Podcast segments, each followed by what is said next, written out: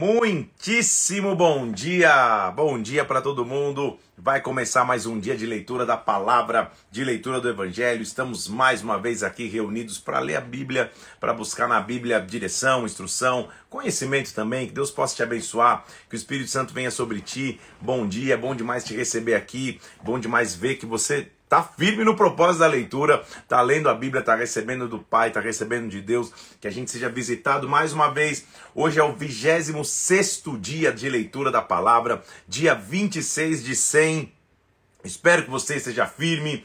Ou se você está fazendo mais uma live meio que aleatória, continua. Vamos nessa, tá? Um dia você vai conseguir colocar em dia. Vamos lá, vamos, vamos orar pedindo que o Senhor venha sobre nós, que a glória dele se manifeste sobre as nossas vidas. Vamos nessa? Pai, em nome do Senhor Jesus, nós colocamos diante de Ti. Eu peço que o Espírito Santo venha e fale agora, meu Deus, de forma sobrenatural aos nossos corações, através da palavra de Deus. Que o Senhor venha e nos toque, nos direcione e nos marque, Senhor. Nos ensina através da palavra, nós te pedimos em nome do Senhor Jesus Cristo, em nome de Jesus. Amém e amém. Meus irmãos queridos, hoje tem tanta história conhecida nesta live que daria, cada história daria uma live. Cada história daria, não só daria, como já deram muitas pregações. Então, meu objetivo hoje aqui é fazer um resumo, te apresentar a sequência de, de fatos. Não vai dar para entrar tão profundo em todos, mas em alguns a gente vai fazer algumas observações, porque tem muita coisa que a gente já viu. Então vamos, sem mais delongas, iniciar nossa, nossa leitura da palavra hoje. Abra comigo em 1 Reis, capítulo 18. Estamos no período de monarquia de Israel, no tempo em que o reino está dividido.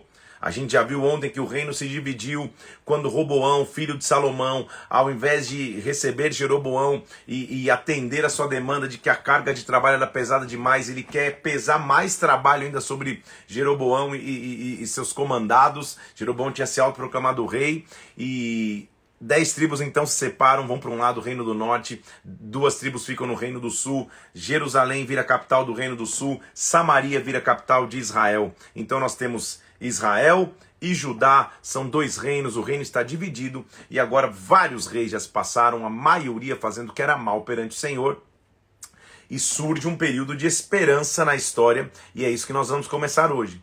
Esse período de esperança é o período onde Deus levanta um profeta, mas não é qualquer profeta. A figura do profético no Antigo Testamento se levanta um homem chamado Elias. Elias entra na história, ele já entra com coragem, chegando para o rei, que era o rei Acabe naquela época, e dizendo: Acabe, não vai mais chover. Por que ele está dizendo da, da, da, da, não chuva? Naquela época, a principal adoração era feita por Baal. Acabe, é, a Baal, né? não por Baal. A Baal, adorava-se a Baal. Acabe, rei de Israel, havia se casado com Jezabel, filha do sacerdote de Baal, ou seja, filha do sacerdote que servia a Baal. Evidente que Israel começa a adorar a Baal. Acreditava-se a Baal a chuva, a tempestade, a força para a fertilidade para a colheita. Então, quando Elias se levanta e diz não vai chover, não é porque ele está amaldiçoando a terra, ele está dizendo vocês vão entender quem de verdade manda a chuva. Porque naquela época viver de plantação, se você de, de, devotasse a chuva a uma divindade específica, a divindade evidente que ia ser adorada. E eles diziam que Baal é que trazia a chuva, sendo que nós sabemos que era o próprio Deus. Então Elias se levanta com uma autoridade, sabendo que o que ele vai falar vai trazer uma treta e uma confusão para ele mesmo, e ele diz: Olha, não vai mais chover. Efetivamente se seca, se seca é, o, o céu, não chove mais. Nós vemos Deus o sustentando lá num ribeiro chamado Querite, com corvos trazendo alimento, até que o, o ribeiro seca, e ele vai ser alimentado por uma viúva. Ele chega na casa da viúva, a viúva não tem nada para comer, o azeite não acaba, e além de não acabar o azeite, ele ressuscita o filho daquela mulher que havia adoecido. A continuidade do texto, então, é capítulo 18. Por quê? Acabe passa a procurar Elias desesperadamente. Quem é, cadê aquele cara que profetizou que não ia chover? Ele precisa voltar a fazer chover. E o capítulo 18 mostra isso. O Senhor chega para Elias e diz assim: ó, muito tempo depois, a gente já está quase três anos sem chuva aqui. Veio a palavra do Senhor dizendo: no terceiro ano, olha lá, terceiro ano sem chuva, vai, apresenta-te a Acabe, porque eu darei chuva sobre a terra. Partiu Elias para se apresentar a Acabe, e a fome era extrema em Samaria. Evidente que a fome era extrema, três anos sem chover, não tinha colheita, tudo morreu, as plantações, animais não estavam morrendo, não tinha mais vida. Então a fome era extrema e Elias tinha que ter coragem. O mesmo Elias teve coragem para dizer que a chuva eh, não viria. Ele, será que vocês já aprenderam? Depois de três anos a chuva vai vir. Ele procura Acabe. Quem eh, na época entra um, um, um, na história que um mordomo da casa de Acabe chamado Obadias. Obadias, a Bíblia diz no versículo 3, temia muito ao Senhor. Obadias é, não tem nada a ver com aquele Obadias lá na frente que a gente vai ver que é um dos profetas menores. Quando a gente chegar lá, você vai lembrar, mas não é, não é o mesmo Obadias, tá? Só o mesmo nome. Só pra você não confundir. Jezabel exterminava profetas. Jezabel, a esposa de Acabe, exterminava profetas. E naquela época, Obadias pegou 100 profetas de 50 em 50, os escondeu numa cova e sustentou a pão e água. Então, Obadias é a figura daquele que protege o profético. Jezabel é a figura do que quer matar o profeta.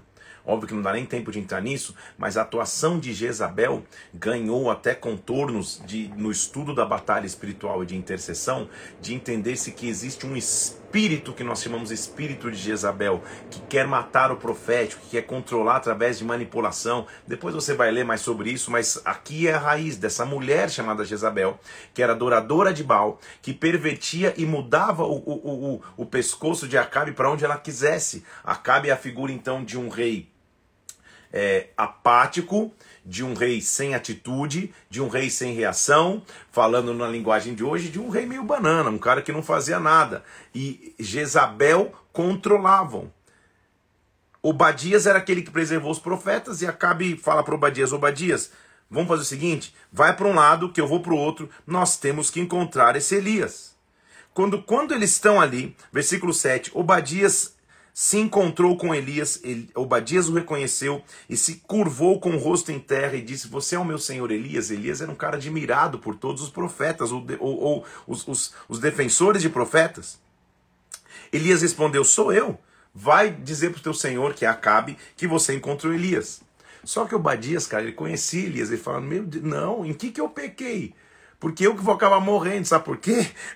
Olha que legal como Elias era conhecido, versículo 12. Porque vai acontecer que quando a gente sair daqui dessa reunião, o Espírito vai te levar não sei para onde, porque Elias era meio que trasladado para os lugares. Né, é, você vai sumir de novo e, e eu vou ficar com o pepino na mão, eu vou morrer. Elias fala: Não, eu, eu garanto, eu vou aparecer para Cabe. Ou seja, Deus tinha pedido, ele iria aparecer para Cabe. Só que o, o que Obadias está reconhecendo aqui é que Deus havia protegido Elias durante esses três anos. Acabe de, devia estar tá procurando ele para mandar matar, para fazer alguma coisa, e Elias, ele quis se apresentar a Acabe.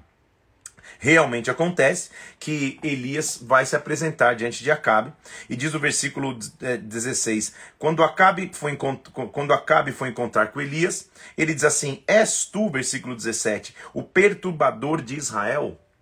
Como é bom essa definição, né? Porque profeta é aquele que perturba, mas no bom sentido, ele tira a, a paz natural daquele que está vivendo idolatria, distante de Deus. Fala, é você que trouxe a perturbação para Israel. Elias falou: Não sou eu que tenho perturbado Israel, mas você, a casa do teu pai, porque você deixou os mandamentos do Senhor e seguiu aos Balaíns. Profeta que é profeta tem coragem, mas é um profeta cheio do Espírito Santo, cheio da direção de Deus. Então ele diz assim: faz o seguinte. Vamos decidir aqui que, se quem manda é, é chuva, se quem manda fogo, se quem manda, se, se, se, quem tem poder é Deus ou é o Baal aí de vocês. Faz o seguinte, então, junta todo Israel no Monte Carmelo, junta 450 profetas de Baal e os 400 pro, é, profetas do pós-título que comem na casa de Jezabel. Ou seja, são 950 profetas, 450 de Baal e 400 que comem na mesa de Jezabel. Vamos subir no Carmelo. Então enviou Acabe mensageiros a todos os filhos de Israel e ajuntou os profetas no Monte Carmelo. E Elias chegou a todo o povo, porque é isso que Elias queria, gente. Todo Israel veio ver. Era tipo um, um, um, o primeiro é, é, é, é, o combate da história. Baal contra Deus. Estão lá os profetas de Baal. Elias chega para o povo e diz assim: Até quando? Versículo 21. Vocês vão cochear, vocês vão mudar, vocês vão lutar entre dois pensamentos. Se o Senhor é Deus, segue o Senhor. Se é Baal, segue Baal. Porém o povo nada lhe respondeu. Todo líder, em algum momento, vai se sentir sozinho. Às vezes você vai naquela empolgação, vamos, não sei o quê, e você vai se sentir sozinho. Esse é um ataque que vir sobre todo líder que você vai ter que vencer, que você vai ter que, que superar. Sabe por quê? É, é, esse, esse, se você supera esse ataque sabendo que Deus sempre vai estar contigo, e que além disso Deus vai te dar pessoas fiéis ao teu lado, você não, nunca mais é tombado. Você sabe que eu, até eu já vivi isso também. Vou te dar um exemplo.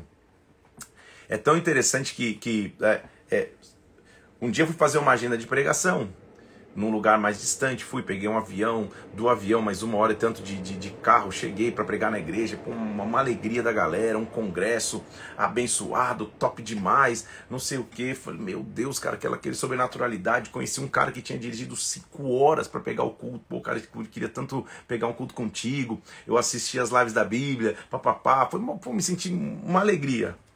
Voltei pro, voltei pro hotel, dormi, só que eu tinha que acordar de madrugada, porque no dia seguinte era domingo e eu, eu ia pregar nos dois cultos aqui na igreja, 10 da manhã e 19 horas. Cara, sei lá, acordei 3 da manhã, fui para o aeroporto, peguei o avião 5 da manhã, aquela loucura. Cheguei meio que dormindo, acordado para pregar no culto. Quando eu chego no culto, domingo de manhã, percebo eu, e todo pastor vai se identificar isso, que grande parte da minha liderança, do meu time de liderança, não estava no culto. Talvez preferiu dormir aquele dia, não sei o que aconteceu aquele dia em específico. Como aquele dia eu me senti sozinho, como tive que lidar com minhas emoções, porque eu fiquei, minha cabeça é assim, eu falei, cara, ontem eu tava pregando lá não sei aonde, uma hora e meia de avião, mais duas e tanto de carro, tem gente que foi me ver cinco horas dirigindo para me ver, para me conhecer, para estar tá ali comigo, e eu tô aqui com o meu time, tem gente dormindo, não é possível.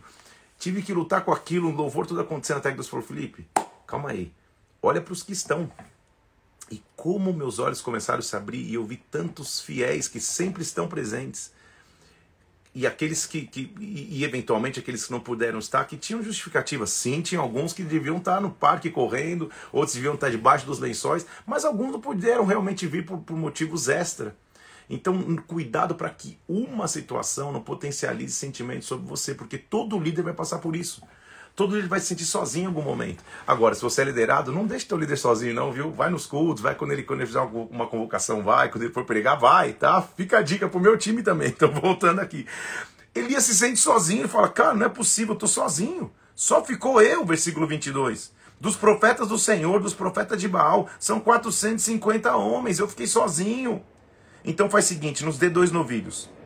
Eles dividem os novilhos em pedaços, colocam sobre o altar e Elias fala assim no versículo 24: Invoca o nome do vosso Deus, eu invocarei o nome do Senhor, e há de ser que o Deus que responder por fogo, este é Deus. Quando Deus responder por fogo, ele é Deus. Se é Baal, é Baal. Se é Deus, é Deus. Então ele dá até vantagem competitiva. Faz o seguinte: vocês vão primeiro. Escolham para vocês o novilho. Não quero que vocês achem que tá, tem nada armado aqui. Escolhe vocês o novilho. Faz vocês primeiro. E eles foram. Pegaram o novilho se prepararam e começaram a invocar o nome de Baal. Responde, Baal, responde, Baal. Cri, cri, cri, nada. Elias era tão ousado, gente, são 450 profetas, que o versículo 27, meio-dia, eles começaram a clamar de manhã, meio-dia. Já tinha passado meio-dia. Elias fala: Ei, grita mais alto aí, sei lá, vai ver que ele está ocupado, vai ver que ele está atendendo necessidades, vai ver que ele viajou, ou vai ver que ele está dormindo, ele vai acordar, grita mais alto. Eles começaram a ficar tão desesperados, rasgando o próprio corpo com lanças, desesperados. Passou o meio-dia, eles profetizaram, fizeram ofertas de manjares e nada aconteceu. Versículo 29, não houve resposta alguma. Então Elias disse a todo o povo: Cheguem aqui. E todo o povo se chegou a ele. Elias, primeiro lugar, restaurou o altar. Como eu disse, cada capítulo de hoje dá uma pregação, então não dá para ficar dando todos os detalhes, mas antes do fogo vir, eu trago a restauração do altar. Ele restaura o altar que estava em ruínas. Versículo 30. E tomou doze pedras, colocou as doze pedras, que era símbolo da aliança. Lembra que quando o povo tinha passado no, no, no, no Jordão com Josué, eles pegaram doze pedras? Doze pedras é um memorial. Ele pega doze pedras e coloca no altar.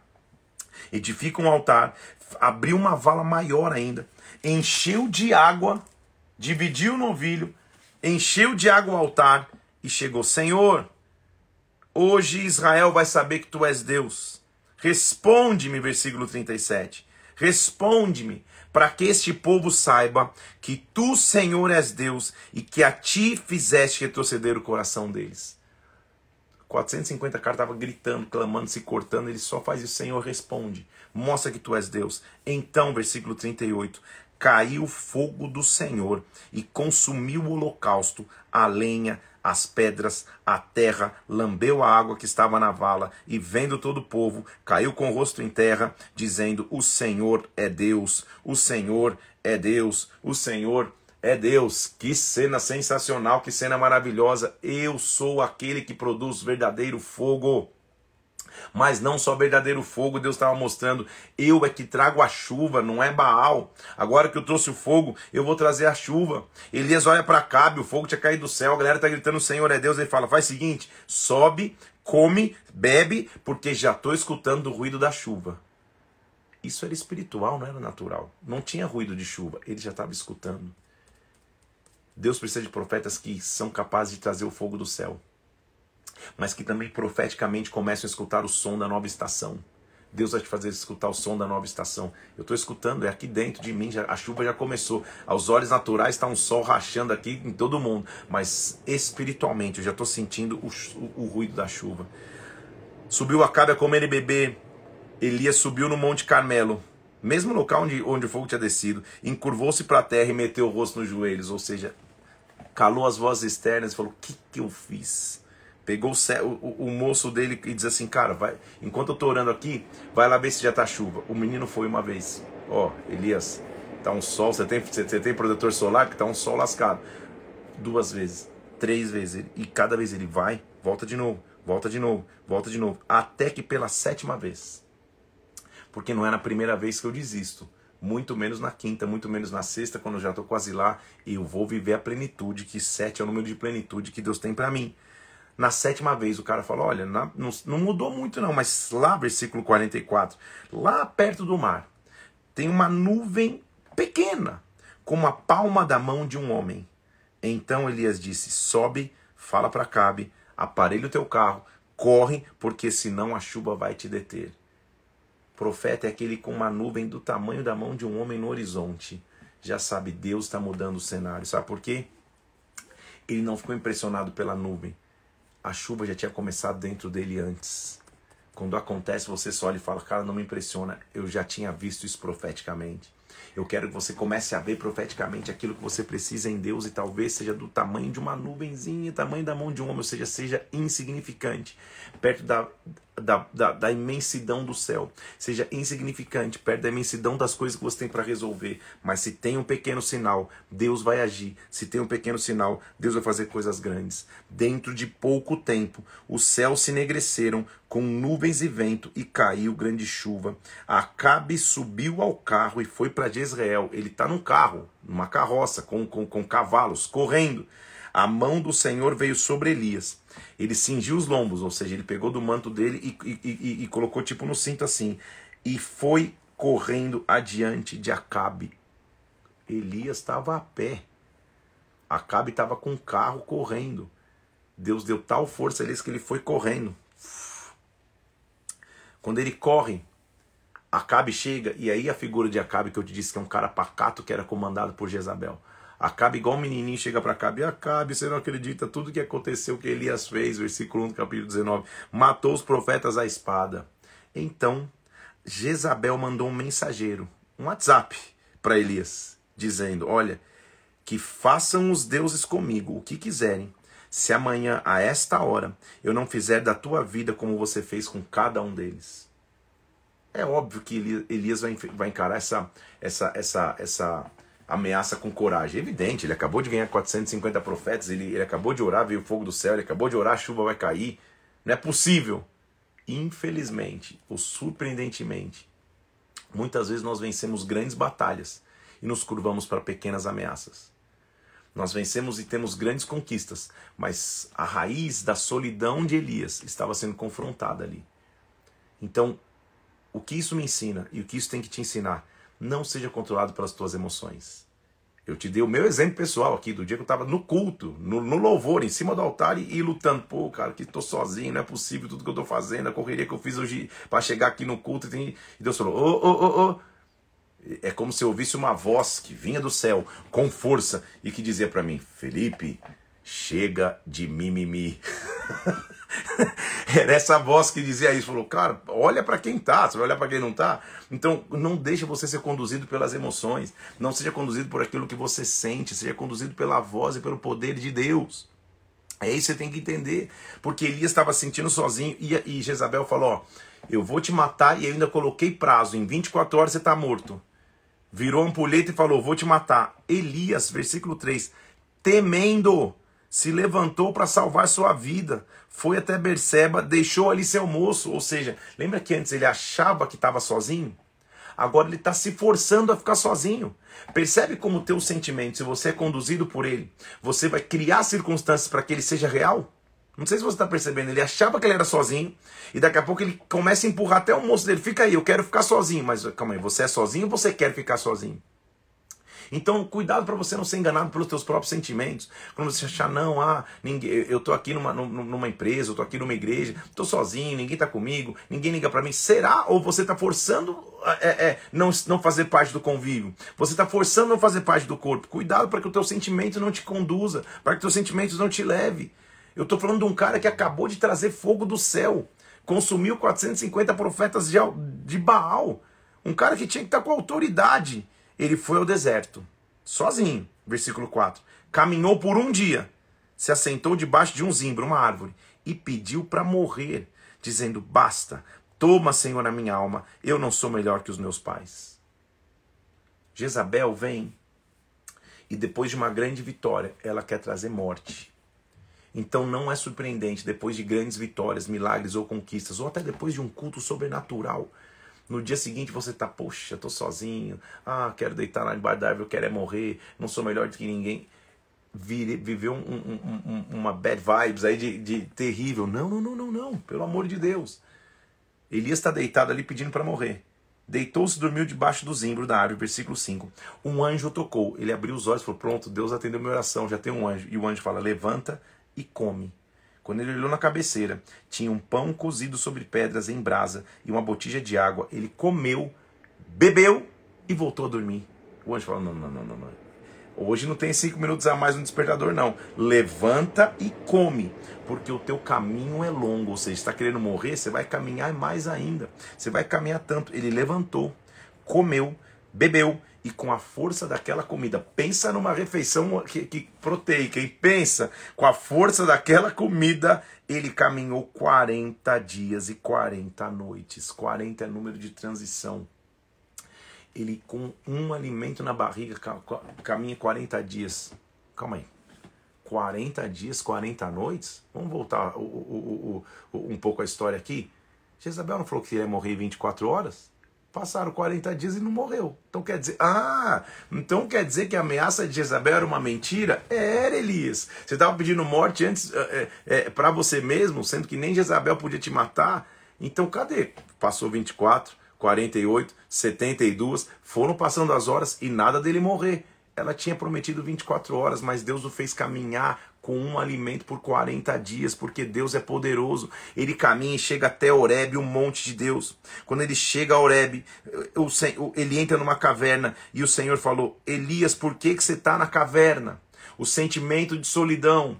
A alma dele estava querendo controlar ele de novo. Já que não é para morrer no zimbro, sozinho no deserto, eu vou me esconder numa caverna.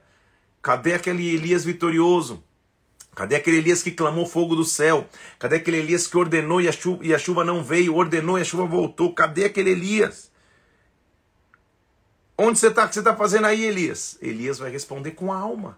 Versículo 10. Ah, Senhor, eu tenho sido tão zeloso. Ah, os filhos de Israel deixaram a tua aliança, derribaram os teus altares, mataram os profetas. Eu fiquei sozinho. Ele estava precisando ouvir aquela voz que às vezes a gente precisa, como eu ouvi, chega de mimimi. Elias, estava, ah, Deus, ó céus, ó vida, ó azar, eu estou sozinho, babá. Sabe o que o Senhor fala? Ele não responde, ele não explica, ele dá uma direção. Sai, sai da caverna, se coloca no monte perante o Senhor. E eis que passava o Senhor, e um grande vento abriu os montes, despedaçava as penhas, porém o Senhor não estava no vento. Ele estava mostrando o seu poder. Passa um vento depois um terremoto, o Senhor não estava no terremoto. Depois um fogo, o Senhor não estava no fogo. E depois um cício. O que, que é cício? Um sussurro tranquilo e suave. Se eu estiver longe de você e gritar, talvez você me escute. Se eu sussurrar, você não vai me escutar. Você só consegue escutar o meu sussurro se eu tiver colado ao teu ouvido. Sabe o que eu estava dizendo? Está acontecendo vento aí fora? Está acontecendo terremoto aí fora? Está acontecendo fogo aí fora? Eu estou do teu lado. Eu estou ao pé do teu ouvido. Tem gente que precisa ouvir isso hoje aqui. Eu estou ao pé do teu ouvido. Eu estou falando com você. O que, você está fazendo aqui? Ele repete de novo e fala: vai seguinte, vai. Versículo 15: volta, chega lá, unge Azael, rei da Síria, unge Jeú, rei de Israel. Israel já tinha rei, era Acabe. Ele faz unge Jeú, rei de Israel, e unge Eliseu, profeta em teu lugar. Então Deus, cara, você estava pensando em morrer? Eu vou te dar até a instrução, um mapa de governo. Você vai ungir o rei da Síria, vai ungir o rei de Israel, vai ungir Eliseu, profeta em teu lugar. E também, olha o versículo 18, que é o que Deus disse aquela manhã para mim, que eu, que eu, que eu testemunho para você. Olha para os que estão. Ele diz assim: ó, também conservei em Israel sete mil. Você está achando que está sozinho? Tem sete mil joelhos que não se dobraram a Baal e toda a boca que não o beijou. Eu quero trazer uma palavra de incentivo para você aqui. Você que é líder, que é pastor, principalmente, está começando uma igreja, está plantando igreja fala, cara, eu, eu, eu, trabalho, trabalho, trabalho, oro, oro, oro. Chego na hora do culto, tem 15 pessoas, 20 pessoas, 30. A igreja parece que não avança, não cresce. Você não está sozinho. Tem 7 mil que ainda não se curvaram. Deus vai começar a trazer os 70, os 700, os 7 mil. Deus vai começar a multiplicar em nome do Senhor Jesus Cristo sobre a tua vida, em nome do Senhor Jesus. Não deixe que as tuas emoções te conduzam. Lembra, cuidado com o que você reclama com Deus, porque lembra que a, a, a reclamação de Elias era que ele estava sozinho. Ele passa, Eliseu está lavrando a terra com bois, ele joga cabo sobre Eliseu, Eliseu fala, cara, deixa eu voltar, despedir dos meus pais, eles falam, o que, que eu te fiz?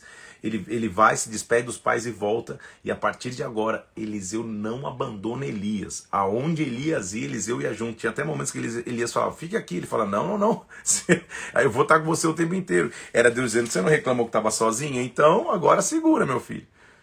Capítulo 20 dá uma pausa na história dos dois, contra, contra a história de Acabe derrotando Ben Haddad, o rei da Síria, primeiro meio frouxo, querendo fazer acordos com, com, com Ben Haddad, até quando Ben Haddad fala, eu também quero as tuas mulheres e teus filhos, fala assim não dá, e, e ele acaba derrotando, Deus dá a vitória a Israel contra a Síria.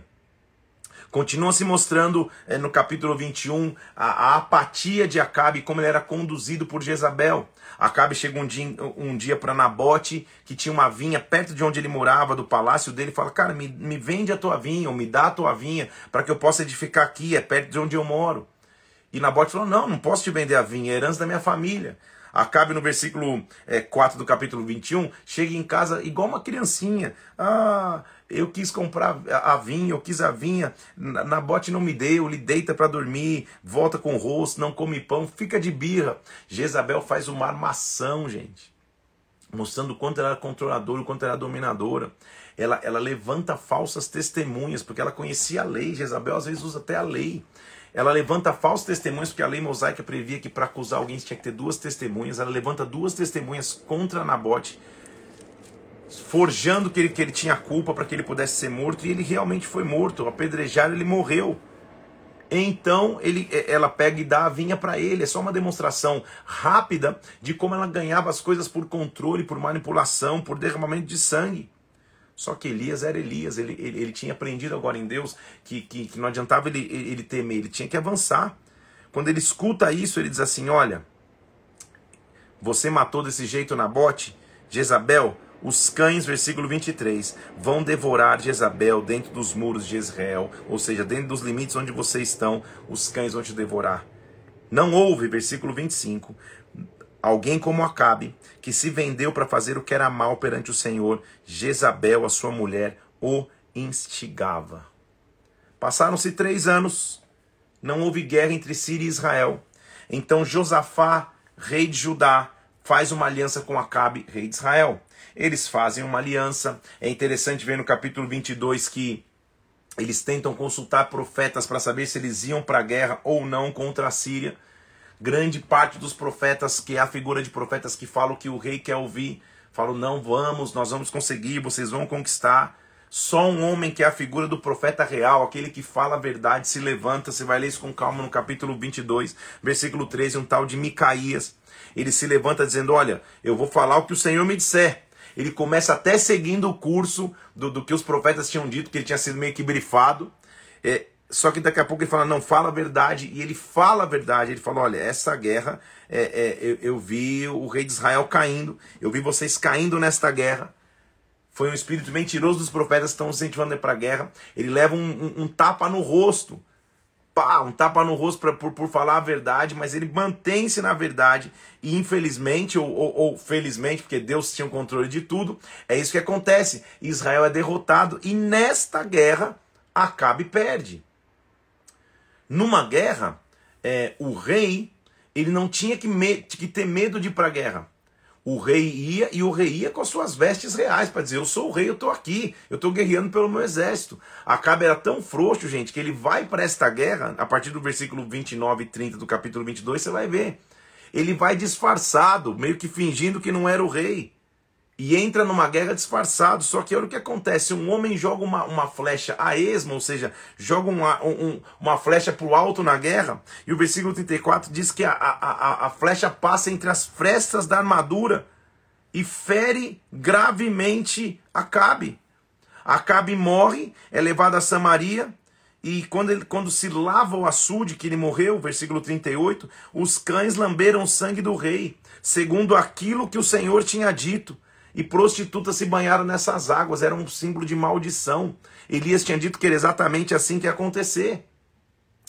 A, a, a história continua com o, com o reinado e a morte de Josafá, o quanto ele foi mal, andou nos caminhos de Asa, não se desviou deles, perdão, o quanto ele fez coisas boas, perdão. Josafá, filho de Asa, versículo 43, andou nos caminhos dele, não se desviou deles, fez o que era reto perante o Senhor, mas, isso eu queria te mostrar, os altos não se tiraram, o povo ainda sacrificava e queimava incenso. Ele viveu em paz com o rei de Israel, foi um tempo de ausência de guerra. Acasias, filho de Acabe, que começa a reinar, e como, como todo rei de Israel, infelizmente, versículo 53, o capítulo 22, ele fez o que era mal perante o Senhor, andou nos caminhos do seu pai, andou nos caminhos de Jeroboão, e andou nos caminhos de sua mãe Jezabel, e fez pecar Israel. Como já te disse, primeiro reis, segundo reis poderia ser o mesmo livro, segundo reis continua se contando a história, agora já o rei é Acasias, e Elias, depois da morte de Acabe, revoltou-se Moabe contra Israel. Caiu Acasias pelas grades de um quarto alto e ficou enfermo. E eles procuram Elias para dizer: Elias, e aí, profetiza a cura. Ele diz: Cara, não, ele vai morrer. Diz que ele caiu, ele vai morrer, a mão de Deus está sobre ele. E quando, quando, quando, quando alguém tenta.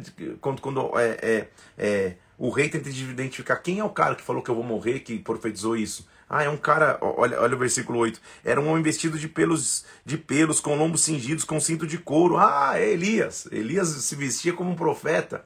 Se vestia com roupas de pelo, cinto de couro, ele andava pelos desertos, ele, ele era um homem diferente, evidente.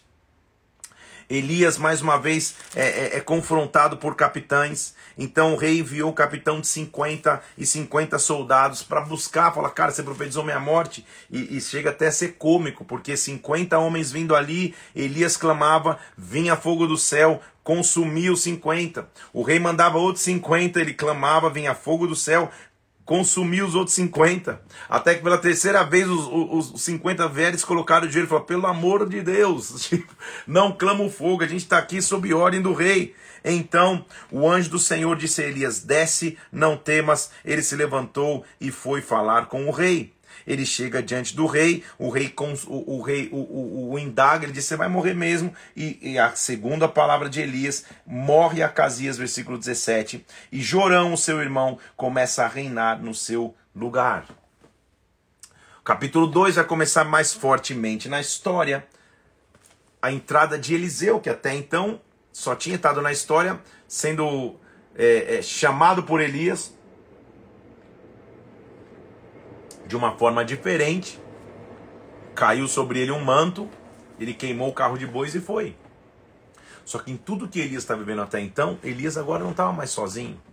Então Eliseu ele vai, ele, ele vai, ele vai se apresentar como sucessor de Elias, mas o sucessor é aquele que não desiste, que acompanha, que caminha junto, que vive processos. A nossa frase de hoje é muito interessante, ela é, é, é, é ela é baseada no pedido de Eliseu a Elias. Porção dobrada do teu espírito. É isso que eu quero. Porção dobrada do teu espírito. Um manto vai cair sobre você. Uma capa vai cair sobre você. Essa capa só cai para aqueles que resistem a processos. Porque o que significa ter porção dobrada do espírito? Vou te explicar e aí você vai entender. Capítulo 2, versículo 1 diz que quando o Senhor estava para tomar Elias ao céu por um redemoinho, Elias partiu de Gilgal na companhia de Eliseu. Então, em primeiro lugar, Gilgal é o local de partida, o local do início. Lembre-se que Gilgal é um local específico. Lembra lá atrás, acabei de falar das 12 pedras que foram levantadas em Gilgal. Gideão teve história em Gilgal. Gilgal é o lugar onde a glória de Deus se manifesta e o começo de tudo é a glória. Só que não adianta só saber começar, eu tenho que saber concluir, eu tenho que passar por processos. E aí tá para mim é, é, é, um grande ensinamento que eu, que eu posso te dividir na minha vida. Eu, eu tenho hoje 42 anos de idade, eu sei que não parece, parece ter 41 e 11 meses, mas 42 anos de idade. Mais próximo do 43, na verdade, em maio, chegando agora, dia 21, hashtag fica a dica. É, e durante toda a minha vida cristã, homens de Deus passaram pela minha história e eu pude aprender com eles. Então, atrás de, da história de um homem que Deus começa a levantar e usar, estão muitos anos de servidão, de entrega, de aprendizado, de coisas que se fazem em secreto, de coisas que se fazem nos bastidores. Eu, desde novo na igreja, desde os 16, 17 anos, comecei a servir como tradutor, traduzindo gringos que vinham de fora, bandas, é, adoradores, pregadores da palavra. E, e, a tradução, ela não, ela, ela quando, quando ela é feita ali em cima do altar, ela é só o resultado do que aconteceu. Para que você traduza ali no altar, você já pegou mala no aeroporto, já, já, já colocou no porta-mala, você já ajudou a pedir na churrascaria, você já não almoçou, porque quando alguém tá aqui fala português, só português está junto, é, você não come, porque enquanto um está comendo, está falando, enquanto outro está falando, está comendo, e você que mesmo traduzindo quase que não come. É uma servidão. Só que cada grande homem de Deus que passou na minha vida durante esses mais de vinte e tantos anos de caminhada, principalmente como tradutor ou servindo em ministérios, foi uma adição para minha história. Então, Eliseu só pôde ser Eliseu porque ele caminhou junto com Elias. Então, primeiro ele começa. Então é importante saber começar. Mas não só ele começa, ele continua. Quando, quando Elias e Eliseu chegam, Elias fala para ele: fica aqui, porque o Senhor me enviou a Betel. Ou seja, fica aqui, nós vamos viajar, mas fica aqui. Eliseu fala: não, não, não, não, não. Tão certo como vive a tua alma, eu não te deixarei. E eles foram a Betel. Então, da glória, agora eu estou na casa de Deus. O primeiro passo de alguém que vai herdar o manto é servir na casa de Deus. O quanto você tem servido na casa de Deus. O quanto você serve na tua casa, igreja, por assim dizer. No ministério Deus colocou nas tuas mãos, seja ele de bastidores, seja ele de altar, seja onde estiver, o quanto você está servindo. Não queira só os holofotes, queira servir também. Ele diz, e, e, e, e o povo dizia para ele, Eliseu, Hoje Deus vai tomar o seu Senhor. Você não está desesperado? Ele fala, eu também sei, fica quieto, eu estou vivendo um processo. Eliseu continua, cara, agora eu preciso ir para Jericó. Vamos, Jericó é, é, o símbolo de muralhas que tem que cair. É o símbolo da dificuldade. Só consegue ele dar um manto aquele que passa pela dificuldade e não desiste. Ele diz, eu vou contigo até o fim. Eles foram e mais uma vez falavam, gente, você sabe que ele vai ser tomado. Calma, fica tranquilo. Até que Elias fala, fica aqui, porque eu preciso ir para o Jordão. Jordão é local de travessia. Só que Jordão também significa o local aonde desce. Então eu saio de Gilgal, onde eu recebi a promessa da glória. Eu passo pela casa de Deus, eu passo por Jericó e agora eu chego no Jordão, o local onde vai descer, o local onde vai acontecer. Quando tá para acontecer ali, Elias fala: "Cara, já que você está comigo aqui, porque você passou os processos", versículo 9. Me pede o que você quer que eu te faça. E Eliseu fala: "Eu peço que me dê por herança porção dobrada do teu espírito. Essa é a nossa frase de hoje. Porção dobrada do teu espírito. O que que Eliseu está dizendo? Ele está fazendo referência à tradição judaica de que quando um pai, um patriarca ia morrer, ele pegava o seu filho primogênito e dava a porção dobrada da herança e depois repartia o resto com seus irmãos. Sabe o que Eliseu está tá, tá dizendo na verdade para Elias? Eu só quero ser considerado teu filho. Lembre-se que Eliseu tinha deixado seus pais para trás, tinha queimado o carro de bois. Ele estava querendo dizer: Eu só quero ser realmente o teu filho. Eu só quero dizer que eu tenho filiação. Eu só quero dizer que eu aprendi com alguém. Meu irmão, se você tem um líder, se você tem um pastor, se você tem alguém que, que, que você caminha junto, queira aprender com essa pessoa. Não queira só, ah, não quero a porção dobrada do teu espírito. A porção dobrada vem numa caminhada que passa por Gilgal, que passa por Betel, que passa por Jericó, que passa pelo Jordão. Ele estava dizendo, cara, eu só quero ser considerado teu filho, só quero ter, ter, poder dizer que eu aprendi com você. Eu quero receber uma capa e nesta capa tem que ter a história. O que ele sabia é que naquela capa tinha ter resistido e não morrido nas mãos de Isabel. Naquela capa tinha o clamar e o fogo vindo do céu. Naquela capa tinha a chuva vir do céu. Naquela capa tinha autoridade para fechar os céus e não chover. Naquela capa tinha uma história. Então quem estava querendo dizer, eu quero herdar a tua história, eu quero herdar o teu legado, eu quero fazer parte do teu legado na terra. Como é bom poder olhar para minha capa hoje e ver que na minha capa tem várias histórias de vários pastores que passaram na minha vida, do meu líder, que é a minha cobertura, que é a minha paternidade, como bom ver que tem traços ali e é, e é admirável ver isso. Só que só que isso não vem automático. Isso vem com o processo, isso vem com o tempo. Então submeta-se ao processo, mas vamos juntos. Não perca tempo de mesa, não perca tempo de intimidade, não perca tempo de comunhão, não perca tempo de estar junto com a tua liderança, com os teus líderes, seja o que for. Cara, eu quero hoje te levar no aeroporto, quero te buscar lá. Quero, quero, quero, quero, quero estar junto com você, quero gastar um tempo contigo. Onde você estiver, eu quero estar. Por quê? Porque eu quero aprender para que uma capa venha e a porção dobrada venha. Agora, a porção dobrada do Espírito que você vai receber hoje não é de alguém, é do próprio Deus. Eu vou escrever, eu vou escrever no post aí, você vai, você vai postar depois, porção dobrada do Espírito. E é isso que acontece. Elias é levado ao céu num dia comum de Elias, chega um Uber Fire lá, leva, leva Elias para o céu. Eliseu começa a gritar: Israel, Israel, lá, é, é, é, é, seus exércitos e cavaleiros, meu pai, carros de Israel e seus cavaleiros. E o manto é jogado. Elias pega e herda o manto, rasga as águas, as águas se dividem, e Eli, ele, perdão, e Eliseu pega o manto, rasga as águas e vai começar seu ministério. A partir de agora, nesses minutos que restam, nós vamos hoje até o capítulo 9, a gente vai começar a ler o quanto o, o ministério de Eliseu começa a ser frutífero e começa a multiplicar. Por quê? Ele, Elias viveu milagres, como, como eu acabei de te mostrar aqui. Mas Eliseu vai viver o dobro de milagres. Isso é maravilhoso, porque ele tinha pedido o dobro. Ele começa curando as águas de Jericó. As águas eram estéreis. Ele pega um prato novo e deita sal sobre as águas. Sal era o que conservava a vida, o que trazia a vida, o que trazia tempero. Ele torna as águas saudáveis. O pessoal chega e, e olha como Eliseu era um profeta ungido. Não tá como pular essa parte. Ele tá subindo até Betel e uns rapazinhos chegam zombando para ele. Ei, versículo 23. Sobe calvo, sobe calvo. Ele era careca. Sobe careca, sobe. Saíram duas ursas e despedaçaram os rapazes. Não sei por que tem esse trecho aqui, mas só para te dizer, ó, cuidado quando você for zoar um profeta careca, hein? Cuidado, hein? Quando você fala, olha, esse careca tá reluzendo, o que, que tá acontecendo? Cuidado, hein? Cuidado que tem ursa por aí. Não vai zoar o profeta perto do mato. Tô zoando. Então, Jorão, filho de Acabe, começa a reinar sobre Israel. Eles são atacados pelos moabitas. É um trecho muito importante também, como eu disse, cada capítulo aqui dá uma pregação. Já até deu, já preguei vários, vários momentos sobre esses trechos aqui. Inclusive um aqui, eu acho que tem uma pregação minha que se chama Pense em Expandir, que é baseada em 2 Reis capítulo 3. Porque é, Israel é atacado por Moab, eles deixam as diferenças de lado com Josafá, Josafá e, e Israel se juntam para lutar contra os Moabitas. Só que eles consultam o profeta, o profeta diz: cava poços no deserto. Ele pede para trabalhar mais ainda. Eles cavam poços no deserto e os poços se enchem de água de maneira sobrenatural. Moab é derrotado, sozinho é derrotado pelo Senhor e Deus dá uma grande vitória. O capítulo 4 mostra cenários distintos, mas o mesmo Deus. Eliseu começa numa casa de total escassez, com uma mulher que não tinha mais nada, o azeite estava acabando, os filhos delas iam ser levados como, como garantia de pagamento da dívida.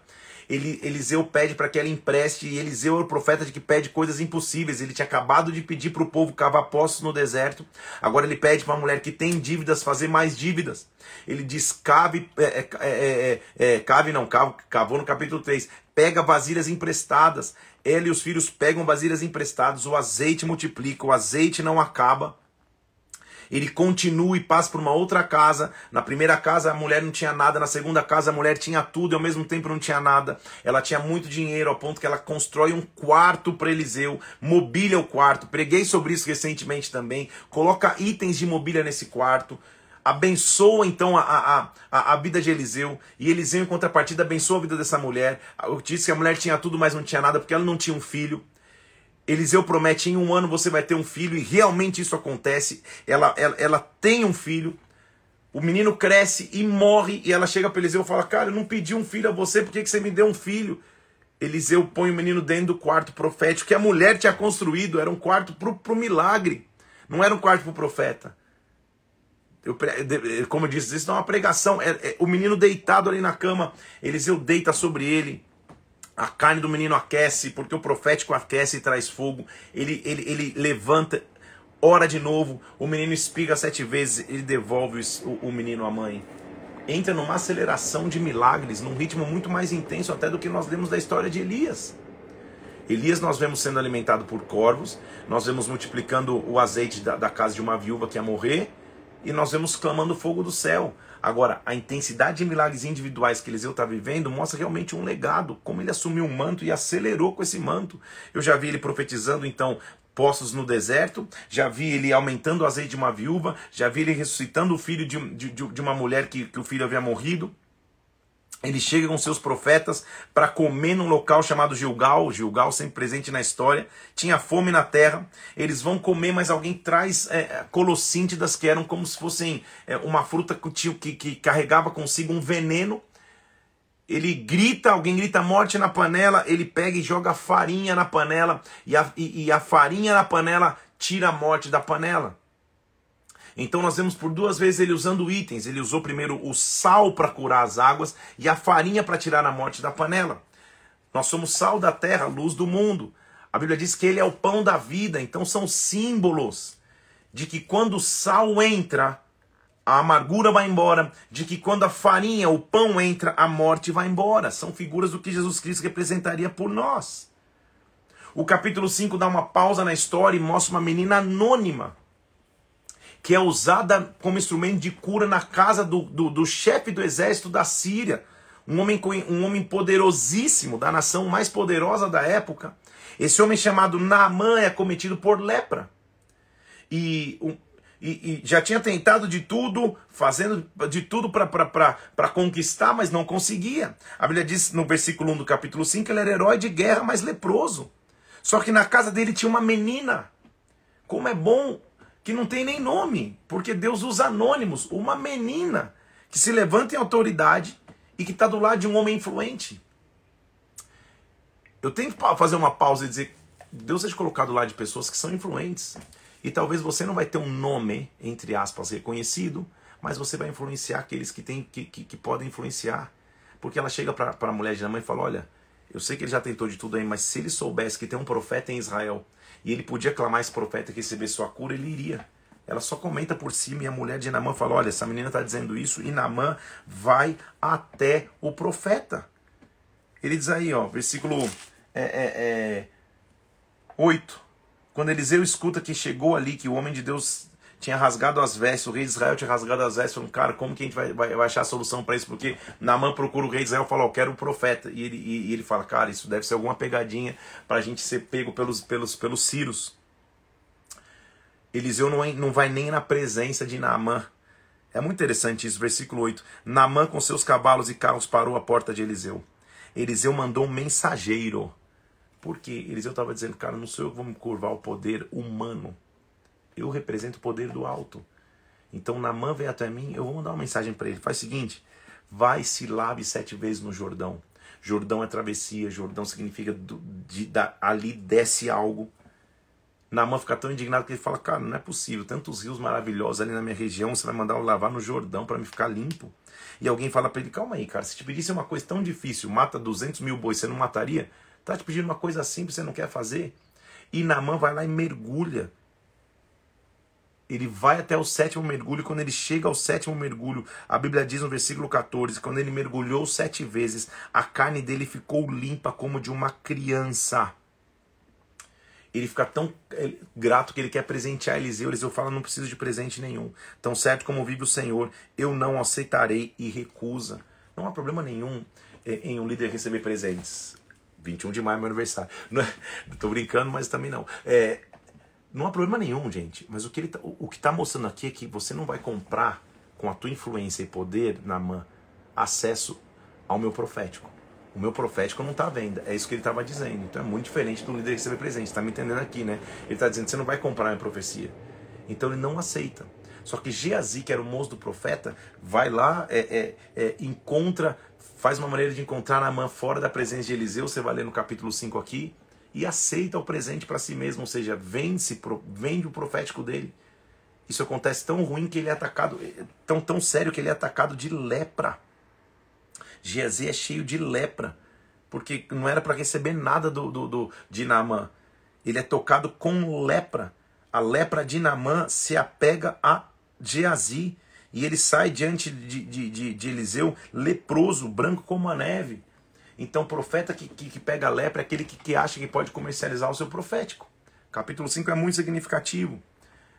Capítulo 6, Eliseu volta mais é, é, centralmente na história fazendo flutuar um machado, a companhia dos profetas está crescendo demais, eles estão se expandindo, o lugar fica estreito, isso mostra prosperidade e como Deus estava fazendo crescer a companhia de profetas, porque tanto Eliseu como Elias, eles treinavam os profetas, eles deixavam um legado. E na construção alguém faz cair um machado, o machado era emprestado, uma, uma história que parece é, é, é aleatória, mas que mostra Deus faz o sobrenatural, porque o machado é pesado, ele é de aço, ele é de chumbo, ele é, alguma, ele é, ele é de bronze, mas possivelmente de ferro ou aço. É óbvio que ele vai afundar na água. Só que o instrumento da expansão não vai acabar. É outra pregação, como estou dizendo, é outra pregação, muito rica essa parte, essa parte da, das escrituras. O instrumento da, e aí o profético o faz se levantar de novo. E agora eu acho onde tinha perdido, ou seja, o instrumento da minha expansão não vai acabar. Eliseu age de novo na guerra contra os sírios, que se torna um grande inimigo para Israel. É, é, é, e, e, ele se torna meio que um informante.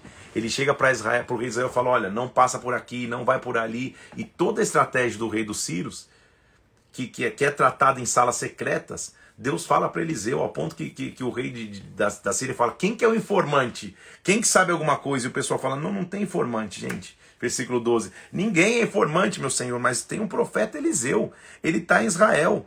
E ele sabe o que acontece que a gente fala aqui nas câmaras de dormir, ou seja, Deus conhece tudo na guerra.